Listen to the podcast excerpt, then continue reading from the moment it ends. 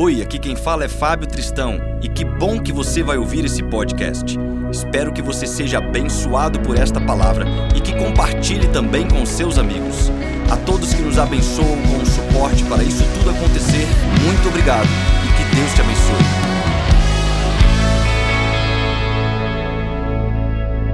Irmãos, hoje eu quero compartilhar um sermão e o texto para a base deste sermão é em Apocalipse capítulo 7, do versículo 9 e no versículo 10. Já está projetado. Eu quero que você acompanhe comigo esta mensagem. Diz o seguinte: Depois disso, olhei e diante de mim estava uma grande multidão, que ninguém podia contar, de todas as nações, tribos, povos e línguas, de pé diante do trono e do cordeiro, com vestes brancas e segurando palmas, e clamavam em alta voz: A salvação pertence ao nosso Deus, que se assenta no trono e ao cordeiro. O tema da mensagem de hoje é a cruz e a beleza da salvação. Hoje quero falar de um dos assuntos que mais tenho prazer de comentar mediante a palavra de Deus, a salvação. Eu amo falar de salvação. Falar da doutrina da salvação, do entendimento que nos alcança e nos transforma nesta caminhada proposta para nós como cristãos. E enquanto meditava nesse tema, a cruz me veio em mente. Porque a cruz ela é comumente utilizada dentro do cristianismo.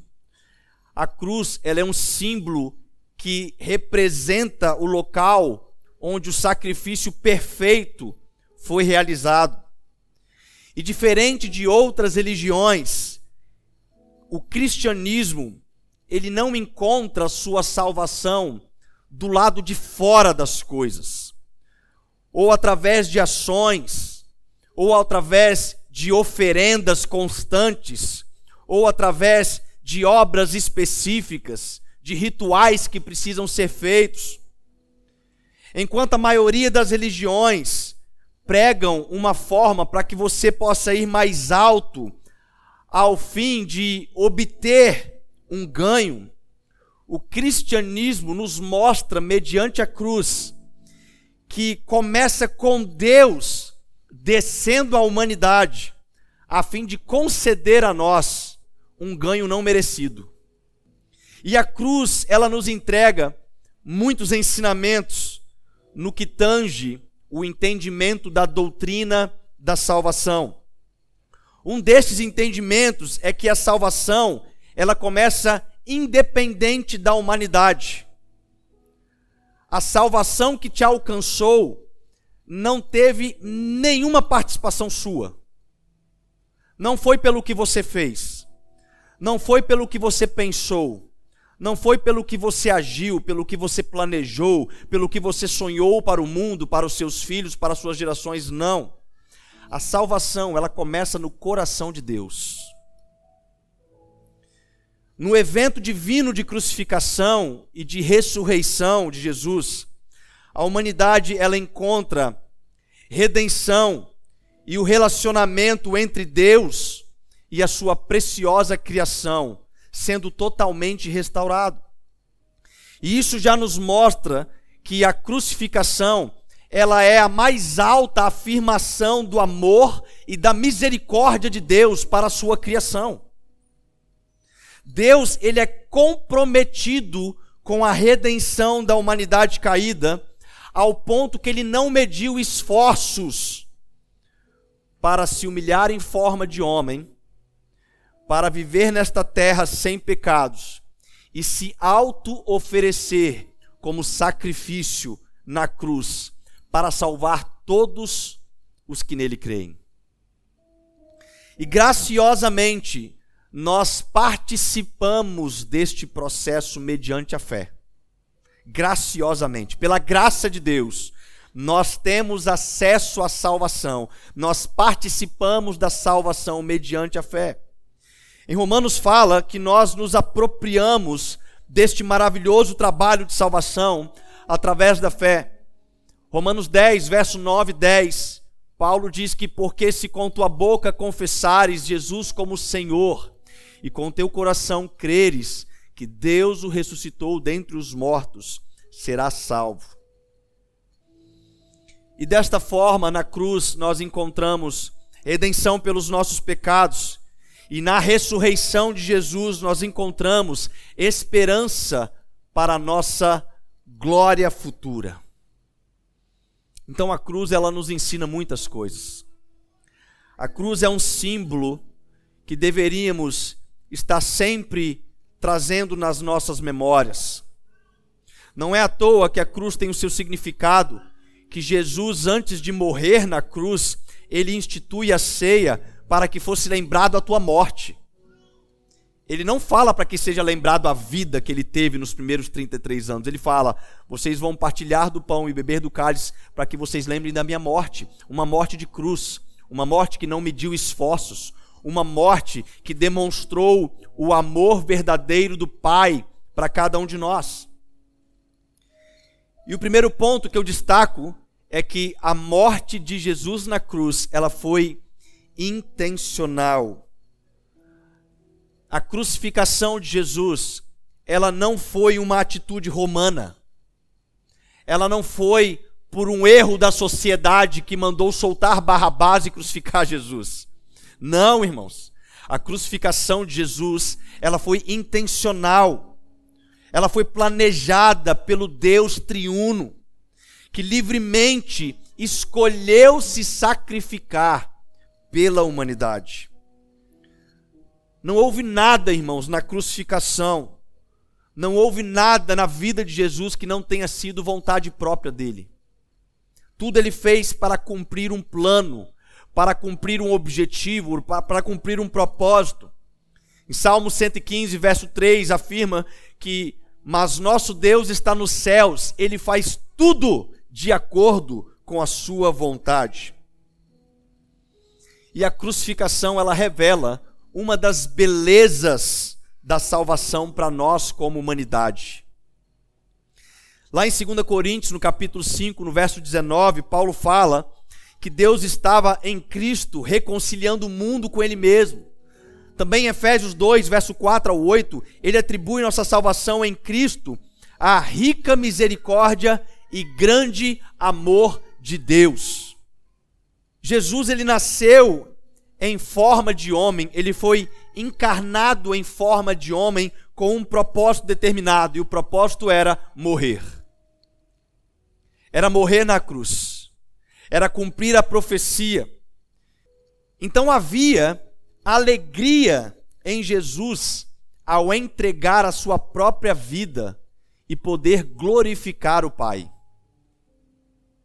Havia alegria no coração de Jesus. E é por isso que a crucificação foi intencional. Ela foi planejada. Ninguém teria condições de amarrar Jesus naquela cruz antes de ser preso, quando os soldados chegam até ele e Pedro se enfurece, corta a orelha de um dos soldados, o próprio Jesus afirma: falou, Pedro, por que, que você está fazendo isso? Você não acha que se eu der uma ordem neste momento, uma legião de anjos virão aqui e vão fazer o que eu mandar? Mas é necessário que se cumpra as profecias. Não são eles que vão me prender, sou eu que vou me entregar como uma ovelha muda que vai para o matadouro, como alguém que precisa, o único que é suficiente para cumprir este sacrifício.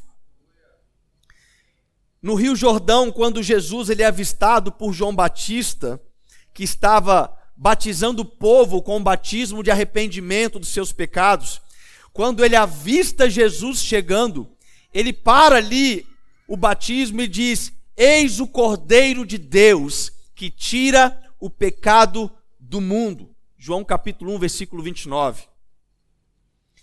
Em outras palavras, o que João está falando naquele contexto é: veja o seu rei, população, veja o seu rei, marcado para morrer, designado desde o nascimento para ser abatido por causa dos seus pecados. desde o início de todas as coisas. Então Jesus, ele é descrito como o cordeiro que foi morto desde a fundação do mundo. Nós às vezes pensamos, eu me lembro que quando eu era mais jovem, adolescente, eu fiquei irado quando eu compreendi a história de Jesus e que aquele povo escolheu soltar Barrabás e não Jesus. Eu falei, puxa vida, que povo idiota! Como crucificar alguém justo, sem pecados, alguém perfeito, alguém que curava as pessoas, alguém que trazia paz, alguém que podia mudar a humanidade. E talvez se a gente soubesse desse contexto e estivesse agora naquele tempo, a gente tentaria fazer como Pedro, criar uma alternativa, um plano B, para que Jesus não fosse crucificado. Mas Pedro, ao tentar fazer isso, lá em Mateus capítulo 16, ele fala: Senhor, não faça isso. Você não precisa voltar para Jerusalém para ser preso, para padecer. Jesus, ele repreende a Pedro. Ele repreende. E pior, fala que ele está endemoniado. Por quê? Porque a crucificação de Jesus não é algo que aconteceu há dois mil anos atrás. A crucificação de Jesus estava planejada desde a fundação de todas as coisas. Apocalipse 13, verso 8. Todos os habitantes da terra adoraram a besta, a saber, todos aqueles que não tiveram seus nomes escritos no livro da vida do Cordeiro, que foi morto desde a criação do mundo. Desde o início de todas as coisas, o plano de Deus era perfeito. Desde a criação do mundo, o Deus onisciente, que significa que é um Deus que sabe de todas as coisas, ele criou um plano de salvação para a humanidade. Até mesmo Pilatos, antes da crucificação, ele buscou um jeito de salvar Jesus. Ele, ele buscou uma alternativa. E Jesus continuou calado, porque ele estava determinado a seguir o seu caminho, a cumprir o seu curso e morrer pelos pecados da humanidade. E havia alegria em Jesus na crucificação, porque isso estava proposto para ele. O autor de Hebreus, no capítulo 2, no versículo 2, ele, pela alegria que lhe fora proposta, suportou a cruz. Desprezando a vergonha, assentou-se à direita do trono de Deus. A morte de Jesus, ela foi intencional. E por mais dolorosa, por mais constrangedora, por mais humilhante, por mais que não deveria ter acontecido conforme o nosso pensamento racional e limitado, Jesus se alegrou ao cumprir o propósito de Deus e trazer aquilo que era o desdobramento, as consequências, os benefícios da morte de um cordeiro perfeito naquela cruz. E o que, que são esses benefícios? Um deles é que a morte na cruz ela foi eficaz. A morte ela foi eficaz em sua profundidade e eficaz no seu alcance. A morte de Jesus, ela nos livrou dos pecados que estariam sobre nós. Todos os nossos pecados foram lavados e remidos pelo sangue de Jesus, amém? Todos os nossos pecados. E é por isso que ela é eficaz. Deixa eu te falar uma coisa. Muitas pessoas cometem um grande erro na sua caminhada cristã, porque elas confessam a Jesus como seu Senhor e Salvador, e elas, em um determinado momento da sua caminhada, elas tropeçam em um pecado, elas cometem um deslize. E sabe o que elas fazem, na maioria das vezes? Ao invés de se apresentar novamente ao nosso advogado fiel e justo, a se apresentar com humildade e confessar o seu pecado para continuar na sua caminhada, essas pessoas se escondem. Algumas têm o sentimento de que perderam a salvação. Deixa eu te falar uma coisa, irmão: salvação não se perde, porque o sacrifício de Jesus ele foi eficaz. ele é eficaz, ele é completo. Se você crê em, seu, em, Jesus como seu Senhor e Salvador, e você se permitir entrar no processo desta salvação que se inicia do dia que você crê e se conclui no dia que você receber o teu corpo glorificado, você vai perceber que aquele que começou a boa obra é fiel para cumpri-la. Na nossa caminhada nós vamos cometer deslizes. Nós vamos cometer falhas. E é por isso que João escreve: Filhinhos, eu vos escrevo para que vocês não pequem. Mas, se vocês pecarem, lembrem-se o seu advogado é fiel e justo.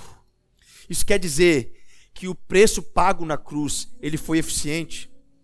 A cruz, ela cumpriu, irmãos, e redimiu todas as cinco consequências da queda do homem no pecado. São elas: a ira, a morte física, a morte espiritual, a morte eterna e a separação de Deus. O pecado apresentou isso para o homem, não existia ira de Deus para o homem, não existia morte física, não existia morte espiritual, não existia morte eterna e nem mesmo separação de Deus, mas por causa do pecado, isso aconteceu. Isso começou a ser parte da humanidade. Mas a cruz, ela cumpriu e redimiu as cinco consequências da queda do homem no pecado. Quando o homem pecou, nós fomos automaticamente colocados debaixo da ira de Deus. Nós recebemos essa morte física, morte espiritual, morte eterna. Isso entrou na experiência do homem. E a única forma de existir um sacrifício perfeito era um homem sem pecados. A questão é que em Romanos 6, versículo 23, Romanos 3, versículo 23, diz que todos pecaram e destituídos estão da glória de Deus. Então, quem poderia ser este sacrifício perfeito? Quem poderia ser o cordeiro perfeito? E é por isso que em João 1,29 ele diz: Eis o cordeiro de Deus, e que tira o pecado do mundo. Existe, existe tanta beleza neste versículo, porque os judeus eram acostumados a fazer sacrifícios na lei mosaica para cobrir pecados sacrificavam animais e existia uma regra. O animal, ele tinha que ser um animal sem mancha. Não podia ter um osso quebrado. Ele não podia estar enfermo. Tinha que ser animais em bom estado de sacrifício. A questão é que aquelas pessoas ofereciam sacrifício, mas no dia seguinte elas precisavam oferecer outro sacrifício. Por quê? Porque mesmo sendo um cordeiro que era algo, mas ele não era uma pessoa, um sacerdote que se compadeceu, que viveu como nós. E é por isso que existe uma eficiência no sacrifício de Jesus na cruz. Porque a humanidade, ela se encontrava em uma terrível necessidade. E Deus, ele enviou o seu filho na plenitude dos tempos para salvar os pecadores. O próprio significado do nome Jesus quer dizer Deus salva. O próprio nome escolhido para ele. Quando o anjo aparece para Maria e fala: Você vai ter um filho, e o nome dele será Jesus. Porque o mundo vai conhecer que Deus é quem tem a salvação, Deus é quem pode salvar. O terceiro ponto é que crer na morte e ressurreição de Jesus é eficaz. 1 João capítulo 2, verso 2 diz que ele é a propiciação pelos nossos pecados, e não somente pelos nossos, mas também pelos pecados de todo o mundo. E o que, que significa a palavra propiciação. É engraçado que existem algumas palavras que fazem parte do nosso vocabulário, principalmente do vocabulário eclesiástico, mas talvez a gente nem sabe o porquê que ela existe, qual o seu sentido. Mas a palavra propiciação significa um sacrifício que suporta a ira de Deus. Mas não somente que suporta a ira de Deus, mas que suporta a ira de Deus até o fim. Ele é eficaz. E isso transforma a ira de Deus sobre um favor em nós. Propiciar significa acalmar a ira, apaziguar. Porque, irmãos, o pecado, ele não simplesmente incomodou a Deus. O pecado fez Deus agir de uma forma em que a justiça deveria ser realizada. O pecado fez Deus se afastar daquilo que ele havia criado para ter relacionamento. Deus cirou com isso. Deus, ele, ele, ele ficou irado com o pecado. Ele fala: Esse pecado eu não posso compactuar com isso. Eu não posso permitir isso. Mas na cruz, a beleza da cruz, Deus satisfez sua própria ira, derramando ela sobre Jesus. Quando Jesus naquela cruz ele diz: Deus meu, Deus meu, por que me desamparaste? Isso demonstra que Jesus estava suportando a ira de Deus naquele momento por causa dos nossos pecados. Naquele momento, os pecados da humanidade estavam sobre ele. Naquele momento, ele cumpria aquilo que diz em Isaías: que ele levou sobre si as nossas dores, as nossas enfermidades, e pelas tuas pisaduras nós somos sarados. Naquele momento, Deus estava carregando um fardo que era nosso dever carregar. E por causa disso, ele recebe a ira de Deus sobre ele. Então presta atenção. A cruz, ela não somente se mostrou eficaz em nos perdoar os pecados, mas também eficaz em nos livrar da ira de Deus. todo aquele que crer em Jesus mediante a fé, pela graça, será poupado da ira de Deus. Porque o juízo ainda não aconteceu. Quando Deus vier, quando Jesus voltar na sua segunda vinda, ele vai vir como um justo juiz. E aí um julgamento será iniciado. E antes da sua vinda, a palavra nos diz em Apocalipse que três ais vão ser derramados, e estes ais de, representam a ira de Deus. Sete selos, sete taças, sete trombetas. Deus manifestando a sua ira sobre a terra. Mas não está destinado para nós. Por quê? Porque nós não somos destinados para a ira. Paulo vai falar isso em Tessalonicenses. Nós não somos destinados para a ira de Deus porque se nós cremos em Jesus, a morte e ressurreição de Cristo, ela foi eficaz para me dar o favor da graça e não somente perdoar os meus pecados, como também me livrar da ira vindoura. E é por isso que muitas pessoas compreendem errado quando nós olhamos para a esperança vindoura da segunda vinda de Cristo.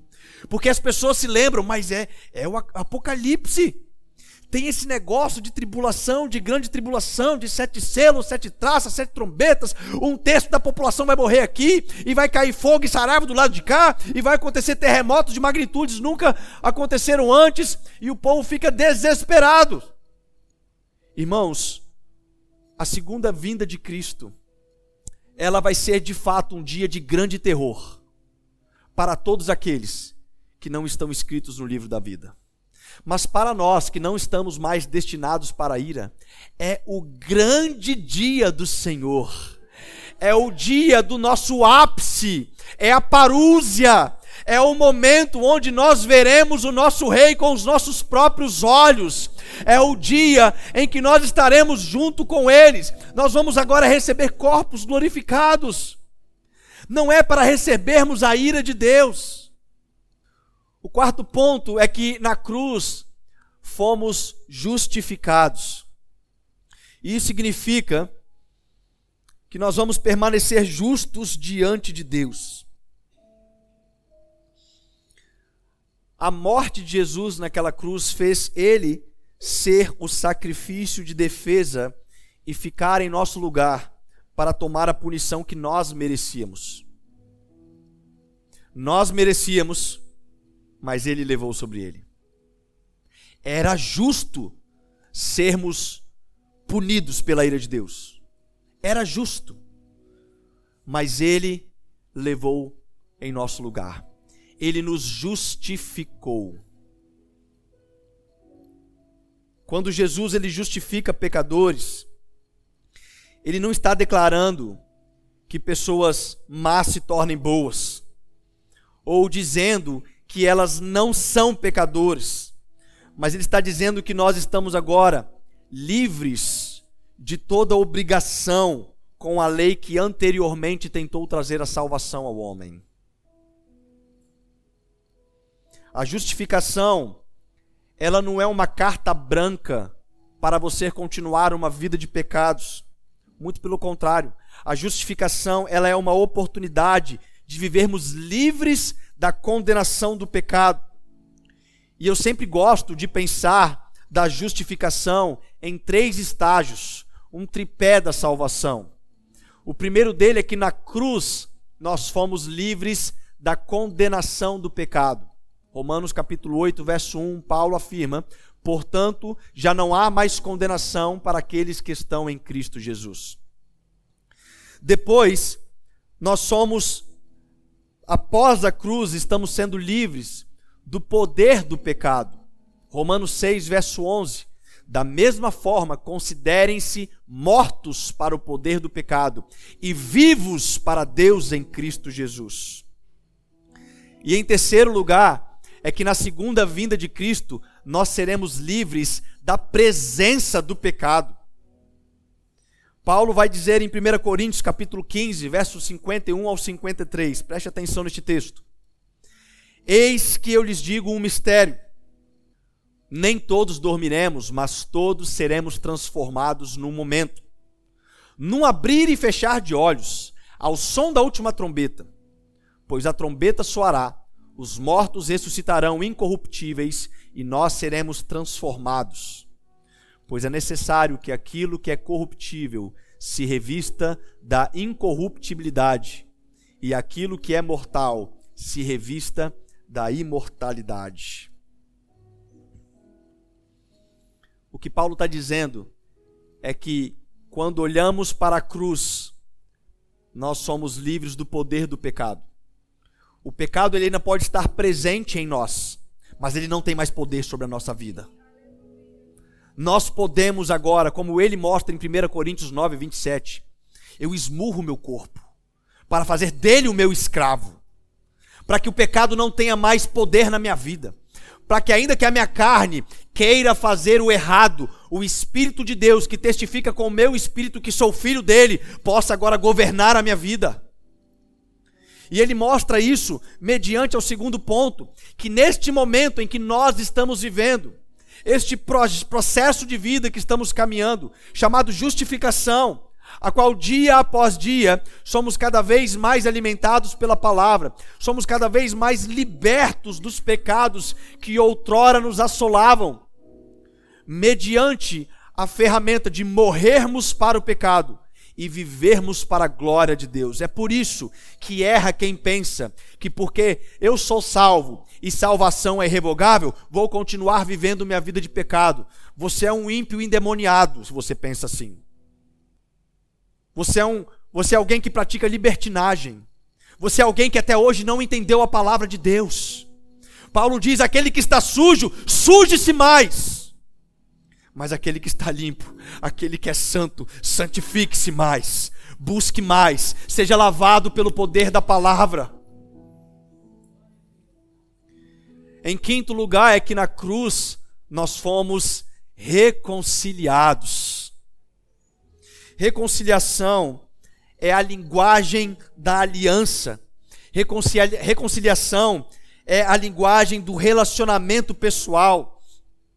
E através do sangue de Jesus, nós estamos agora permitidos a termos acesso a Deus. Quando a cruz foi cumprida, quando a gota de sangue de Jesus bateu na terra, o texto diz que o véu se rasgou. O véu se rasgou do alto até embaixo. e a presença de Deus nunca mais habitaria em um templo feito por mãos humanas, e sim em um templo feito pelas mãos do, do próprio Criador.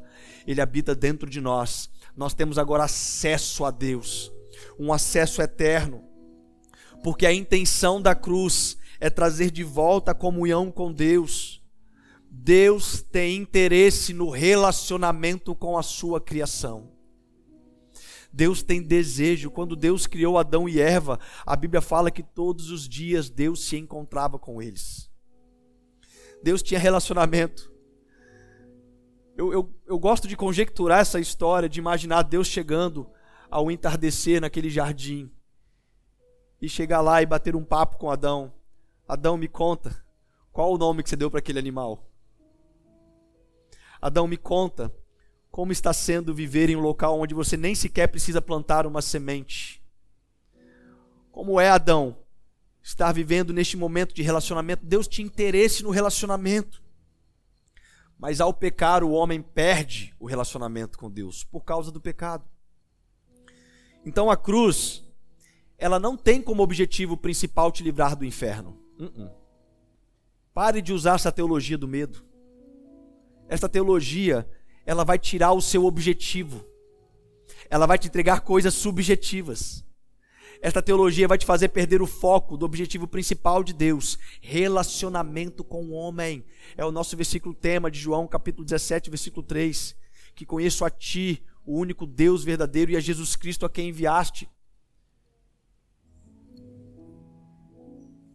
Então a cruz, ela tem como objetivo principal o relacionamento com Deus e logo aqueles que alcançam mediante a fé a salvação, conquistaram a abertura para o relacionamento com Deus e, consequentemente, não vão receber a ira de Deus, que significa ser lançado no inferno, ser lançado no lago de fogo. 1 Coríntios capítulo 15, no verso 28, o texto diz: Quando, porém, tudo lhe estiver sujeito, então o próprio Filho se sujeitará aquele que todas as coisas lhe sujeitou, a fim de que Deus seja tudo em todos. Eu quero explicar um pouquinho desse texto. 1 Coríntios, capítulo 15, é um texto com um altíssimo nível escatológico que fala dos últimos dias. Neste nesta porção especificamente, Paulo está tratando sobre o milênio literal. Jesus vem na sua segunda vinda. Inicia-se o milênio com Cristo. Ainda não é a eternidade. Mil anos precedem a eternidade. Mil anos onde Jesus vai governar a partir de Jerusalém. Mil anos onde Jesus, junto com os seus santos, já com corpos glorificados, começam a restauração de uma terra que foi parcialmente destruída por causa da ira de Deus. E aí, nessa restauração, fala que o último inimigo precisa ser vencido. No mesmo texto, Paulo vai falar sobre isso, que é a morte.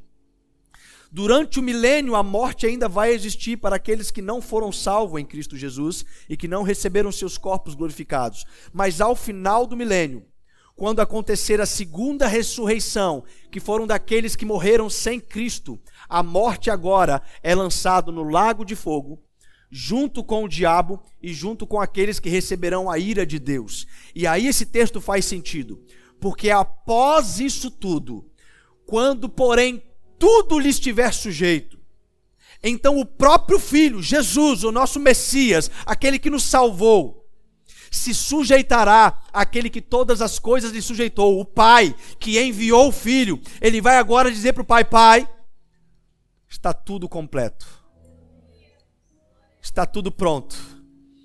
Já venci a morte, já joguei no lago de fogo, já julguei o povo, já restaurei a terra. Agora você pode vir. A terra agora será de fato o estrado dos seus pés. Agora você vai ser tudo em todos. Aquilo que começa em Gênesis capítulo 1, Deus se relacionando com o homem no jardim, finaliza em Apocalipse 22, Deus se relacionando com a humanidade num jardim recriado. Esta é a beleza da cruz, irmãos. Mas olha só para a gente finalizar. O texto diz em Apocalipse 7, verso 9 e 10. João tendo a revelação dada por Deus. Depois disso, olhei e diante de mim estava uma grande multidão que ninguém podia contar. Ninguém podia contar. Nós não estamos falando de 100 pessoas da Igreja Batista Betel, irmãos. Apesar de que eu gostaria muito de que todos vocês estejam nesta contagem, amém? Eu espero que o evangelho pregado aqui nesta igreja seja suficiente para que o Espírito Santo sempre te convença. Mas é uma multidão incontável. Só que não é uma multidão de judeus apenas. Aquele que era o povo inicial da salvação, aquele para qual Deus se revelou, o povo judeu mas ele fala uma grande multidão que ninguém podia contar, de todas as nações, de todas as tribos, de todos os povos e línguas. E eles clamavam em alta voz: a salvação pertence ao nosso Deus. Você pode imaginar, nós estamos agora, iniciou hoje a Copa do Mundo, o primeiro jogo da Copa do Mundo. E o país que está sediando a, a Copa do Mundo é um país fundamentalista. É um país que tem os seus extremismos, as suas crenças. E não só o próprio Catar, mas também outras nações que vão participar. São países que têm os seus próprios deuses, são países que têm as suas próprias crenças, mas chegará um dia em que todos os joelhos vão se dobrar e toda língua confessará que Jesus Cristo é o Senhor. E dentro deste povo, desta multidão que estará salva, nós encontraremos pessoas da Arábia Saudita, nós encontraremos pessoas da China, encontraremos pessoas do Brasil, pessoas de todas as nações, de todas as tribos, de todos os povos, de todas as línguas. Sabe por quê? Porque isso está no plano de Deus o que precede a gloriosa vinda do Senhor Jesus. É o cumprimento que ele deixa para nós, lá em Mateus. E de por todo mundo pregar o Evangelho, e este Evangelho será pregado a todos os povos, línguas e nações, e então virá o fim. Então virá o fim. Depois que se cumprir aquilo que já está revelado em Apocalipse, depois que ele tiver recolhido os seus salvos de todos os povos, de todas as tribos, de todas as nações, de todas as línguas, virá o fim. Mas sabe o que, que alegra o meu coração? É que a palavra do Senhor Jesus já nos alcançou. Nós temos o privilégio, a alegria de poder viver, ainda que de uma forma não plena, porque nós ainda enxergamos como um reflexo obscuro que Paulo diz em Coríntios 13, 13. Mas nós podemos ser lavados por esta palavra, nós podemos olhar para a cruz e enxergar a beleza que foi o sacrifício de Jesus por nós, a justificação de Jesus. Olha só, a beleza disso é tão grande que no julgamento final nós seremos julgados por pelo menos cinco pilares essenciais tudo aquilo que você pensou, tudo aquilo que você falou, tudo aquilo que você fez, tudo aquilo que você omitiu. Quando imagina, imagine você só ser julgado por tudo aquilo que você pensou. Vamos te julgar aqui, fulano. Seu nome, tal. Primeiro julgamento, tudo o que você pensou na sua vida. Se você só pensou em coisas boas a sua vida inteira, você vai ser justificado. Só nesse dava para passar alguém? Não passava ninguém. Por quê? Porque todos pecaram e destituídos foram da glória de Deus. Quando Deus abrir o nosso livro da vida, que vai ter a nossa história, vai ser um livro grande, um livro com muitos pecados expostos. Mas quando o juiz abrir, ele vai abrir numa página. Ah, você foi justificado. Pode entrar. Eu não preciso te julgar, porque Jesus ele te justificou. Ele já pagou o preço da sua pena. Ele já pagou o preço da morte que você deveria morrer. Ele te redimiu. Irmãos, isto é a beleza da cruz. é termos a oportunidade de entender a salvação e vivermos pautados, dia após dia, diante destes benefícios, principalmente de sermos reconciliados com Deus. Que Deus nos abençoe e que a notícia da salvação continue queimando em nossos corações. Que as boas novas do Evangelho continue sendo uma força motivadora para nos fazer caminhar para a nossa santidade em Cristo Jesus.